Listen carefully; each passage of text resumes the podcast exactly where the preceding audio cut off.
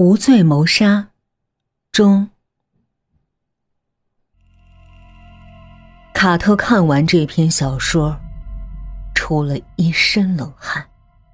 他没想到害死一个人竟这么容易。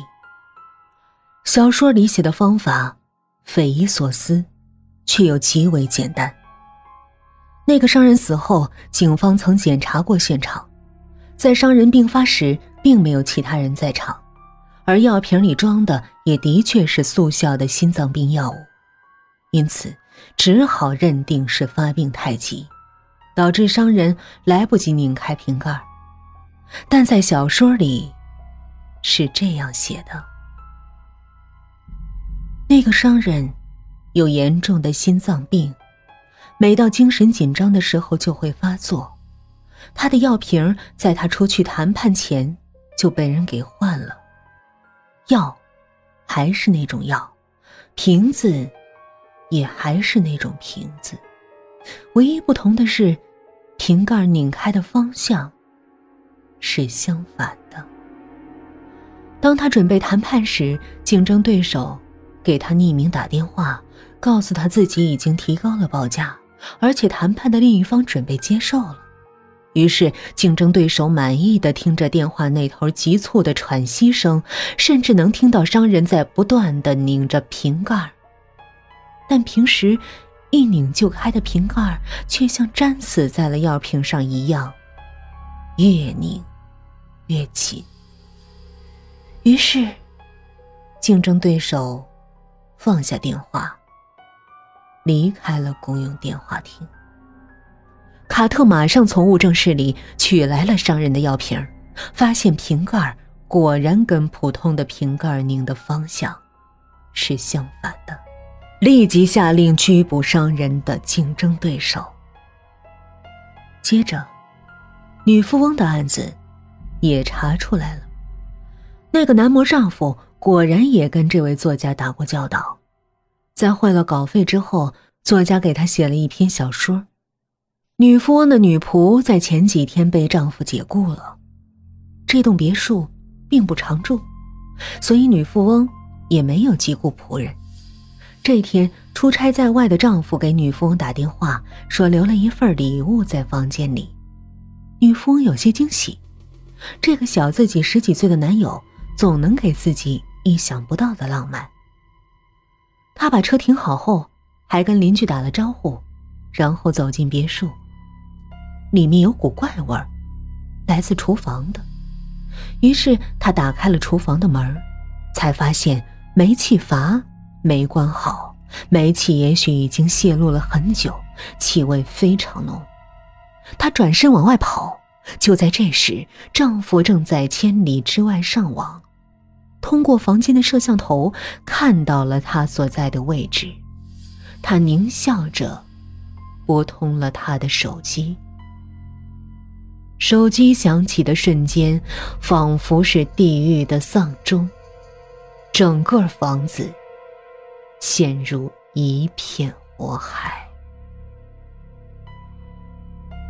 只有那个玩蹦极死亡的富翁的养子，还没有抓住把柄。除了知道他曾经给作家汇过钱外，并没有找到他跟作家往来的邮件。但卡特仍然下令，把他也控制起来。凭那些邮件还不足以给这个人定罪，因为还缺乏证明他们确实按照小说的提示去作案的直接证据。卡特要指控这三人，只能先找到这个作家，让他来作证。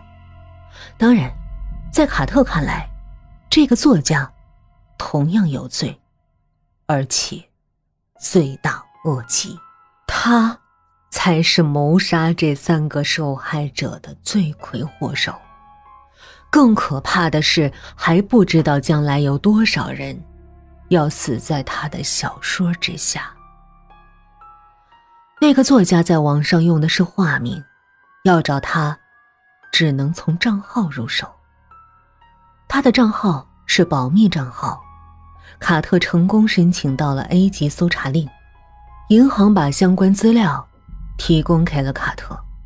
当卡特看到作家资料时，他的眼珠几乎要掉下来。这个人他很熟悉，竟是他女儿。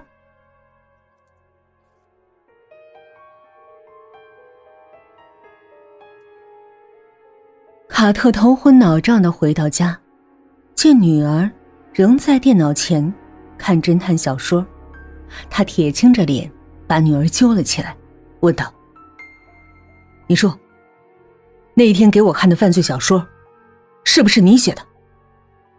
女儿笑了：“你怎么知道的呀？没错，就是我写的。我是网站的签约作者，我是来挣钱呢，否则。”我怎么从来不跟你要零花钱呢？卡特身子一晃，险些摔倒，他狠狠的给了女儿一耳光，把女儿打懵了。你怎么能干这种事儿？收人家钱，帮人家写谋杀计划，我对不起你妈呀！我没管好你呀！女儿哭了。啊！你说什么呢？我写小说，靠读者的点击率挣钱，有什么不对吗？你还骗我，读者给你十万、一百万的稿费，就是为了看你的小说过瘾吗？女儿愣了一下，说：“十万、一百万，你开什么玩笑啊？我到目前所有稿费加起来，也不过就就几千块钱。”用户看一次也就十块钱，哪有那么多人肯花钱看我的小说啊？卡特混乱的脑袋忽然抓住了一个词：“我们。”这么说，不只是你一个人在写这个？当然不是了，这个网站有上百个签约作者呢，我们都是侦探小说的爱好者，这个网站就是给我们提供了一个。发表的平台有机会挣钱，还能组织比赛呢。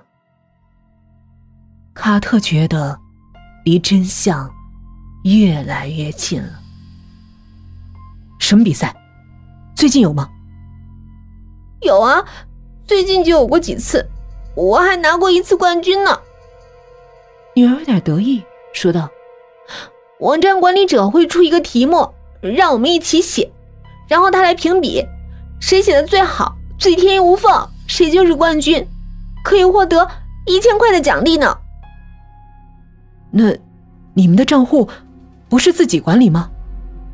女儿摇了摇头。不是的，我们要在网上开账户，由管理者统一管理，我们只负责提供资料。不过管理者也不会私下扣我们的钱，因为谁花钱看我们的小说，网站都有点击记录的。最近，最近的一个比赛是关于一个商人的离奇死亡。卡特基本明白了，但还有疑问：这么多人注册的网站，为什么那三笔款子都是先打进女儿的账号？难道网站的管理者知道自己的警察身份，故意向自己挑战？还有，那个富翁究竟是如何死在蹦极的绳子上的呢？卡特稳定一下情绪，问道：“网站有没有组织过关于一个爱好蹦极的人被谋杀的比赛？”